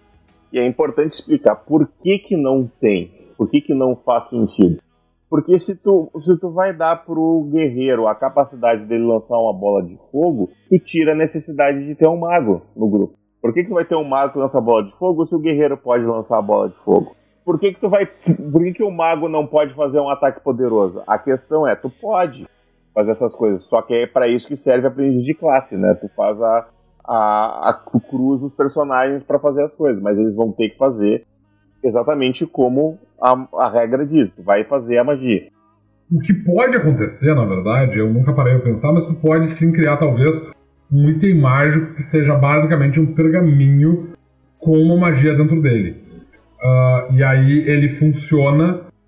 Eu não sei, tipo, tu poderia criar um item mágico assim, do tipo, ah, o pergaminho, tu abre ele, tu lê uma determinada palavra dentro dele, por exemplo, ou ele exige que tu literalmente trace um, um, uma runa arcana que está dentro dele, e isso faz com que ele dispare uma determinada magia. Isso pode ser feito.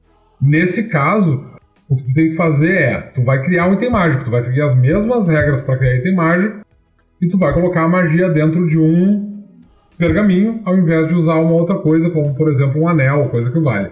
Então sim, é possível fazer um pergaminho mágico dentro, uh, de, seguindo essa lógica. Ele vai ser um item mágico. É, ele é um talismã, foi justamente o que o, o Manic acabou de comentar aqui no, na live. É, tu pode usar encantar talismã num pergaminho. Eu, eu não sei se a regra diz ali que permite ou não, mas se o mestre quiser fazer essa, altera essa alteração, não é problema. E eu, eu, eu queria, eu preciso fazer uma, uma resposta aqui pro Nitsuo, que ele perguntou o que, que é um mago. Ele quis dar uma de engraçadinho aqui. Eu falei mago. Mago é todo e qualquer conjurador arcano, assim como místico é todo e qualquer conjurador místico, tá? Então existe o termo, só a gente não, não é o nome de uma classe. Pode seguir, Domênico. Eu precisava fazer esse comentário.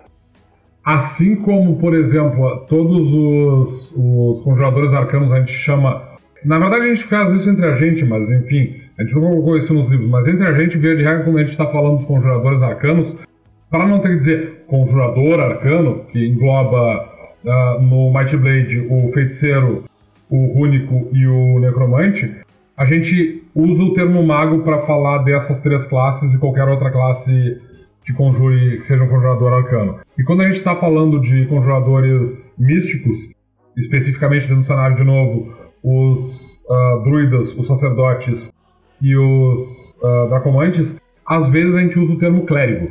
Pra quando a gente está se comunicando, às vezes dizer conjurador divino, uh, conjurador místico. Então, às vezes a gente usa essa, esses termos. A gente não tem uma classe clérigo, nem vai ter, e a gente já teve uma classe mago, que provavelmente não vai voltar, porque é, é toda vez que alguém me diz. Se voltava, voltar como um caminho e, sim, e, sim, e, e, com outro nome. É, é, o problema do mago é o seguinte: tipo, dentro do. O que o pessoal pergunta é. Ah, eu queria fazer um mago porque o mago fazia tal coisa. Qualquer coisa que tu pensar que o mago pode fazer, o feiticeiro faz, ele só tem que pegar um caminho para fazer aquilo. Ah, porque o meu mago ele fazia magia de. de bater luz. em coisas com um ataque com luz. Beleza, pega, é só fazer o ilusionista, ele tem isso. Ah, o, o meu mago usava uh, magias de bater nas coisas usando poderes telecinéticos. Beleza, pega o, o Argentio, ele já faz isso. Então, o mago, na verdade, por ele não ter um foco muito específico dentro do, do, do, da classe, o que a gente fez basicamente foi pegar todas as habilidades dele e separar em pequenos nichos e colocar elas em vários caminhos. E assim o feiticeiro ele pode escolher qualquer coisa dessas para fazer e, e, e, basicamente fazer aquilo que tu quer que o teu mago faça.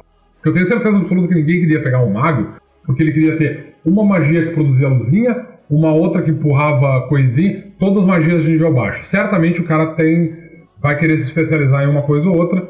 De novo, tu não precisa te preocupar com essas coisas, porque tu pode perfeitamente, uh, se tu for um mago, ou seja, se tu é um conjurador arcano, tu pode perfeitamente ter um grimório com magias de outras classes arcanas sem precisar necessariamente seguir aquele caminho. Então, pode perfeitamente ser um feiticeiro que tem a magia, sei lá, luz dentro do, do Grimório dele e lançar aquela magia que é uma magia da lista do, do. Existe uma série de magias que não foram produzidas, são magias pequenas, como por exemplo magias de ah, luz ou coisa que vale. Essas magias elas nunca foram criadas, tá? Dentro do Might Blade, porque magias consomem uma habilidade e tu ter uma magia que seja extremamente restrita, como por exemplo, eu crio luz, seriam limitadas demais. Então o que acontece? Por causa disso, a gente pegou uma série dessas magias menores, por assim dizer, e fez um compilado com elas, e a gente vai lançar isso na forma de um suplemento especificamente com magias menores, que ninguém usa como. que ninguém seleciona como se fossem habilidades, mas alguém em algum momento desenvolveu. Então, isso vai acontecer em breve. A gente agora está fazendo uma. Uh, uh, eu, tô, eu, eu, específico, minha culpa, tá? Uh, a gente está fazendo uma revisão do, do material do Guia de Tebrim, porque a gente quer fazer uma versão print friendly dele, que vai ser em preto e branco. Só que tem algum material para ser incluído ainda nesse, nesse, nesse guia, inclusive algumas ilustrações. Só que eu não tenho tempo para terminar essas ilustrações no momento, e então eu estou atrasando esse, essa revisão. Peço perdão a todos os, os, os Light Bladers. Eu sei, é minha culpa, eu infelizmente não posso resolver isso agora. Mas em breve vamos ter uma versão print friendly que vai incluir, além de algumas ilustrações extras, descrição de duas cidades que a gente esqueceu de colocar no guia de Tebrim um e um caminho não, extra. Não só a edição tá? preto e branco, né? A edição normal também vai receber esses, essas ampliações e, É. e, e as revisões que a gente teve até agora que o pessoal encontrou aí. Exatamente. Então, em breve vão sair uma, vai sair uma, uma versão revisada do, do guia de Tebrim e vai sair uma versão print fri- friendly desse mesmo arquivo que vai ter o mesmo material dentro, a única diferença é que vai ser preto e branco e vai ser editado de uma maneira que seja mais prático para imprimir. Isso me lembra, eu vou botar um tópico sobre a revisão do Guia de Tebrim lá no, no fórum para o pessoal postar algum erro que tenha encontrado. Porque eu já não lembro de metade, eu não sei se tu anotou o que apareceu lá no, no fórum, no, no, no grupo. Ah, eu, eu tenho anotado. Eu, eu geralmente, quando aparece uma dúvida, eu já anoto. É, eu, eu, eu não anotei, porque eu, quando eu olhei não tava. Não tinha como anotar na hora e aí eu perdi. Mas vou botar lá o tópico igual pro pessoal que lembrar de alguma outra coisa, postar lá. A gente já encontrou bastante coisa interessante pra revisar ali. Uns duque que não eram duque, uns barão que tinham que ser duque. É, uns barão que não eram duque, uns duque que não eram barão. Então tá, pessoal, mais alguma coisa aí, Domênico? Não, eu acho que é isso. Eu não lembro se teve mais alguma dúvida pertinente. Aliás, eu não lembro de nenhuma outra dúvida que tenha aparecido nos últimos dias. Então eu dou por encerrado ah, as, as minhas perguntas, pelo menos, no Torre de Tachon. Ficamos por aqui. Até a próxima. Continuem rolando os dados aí, pessoal.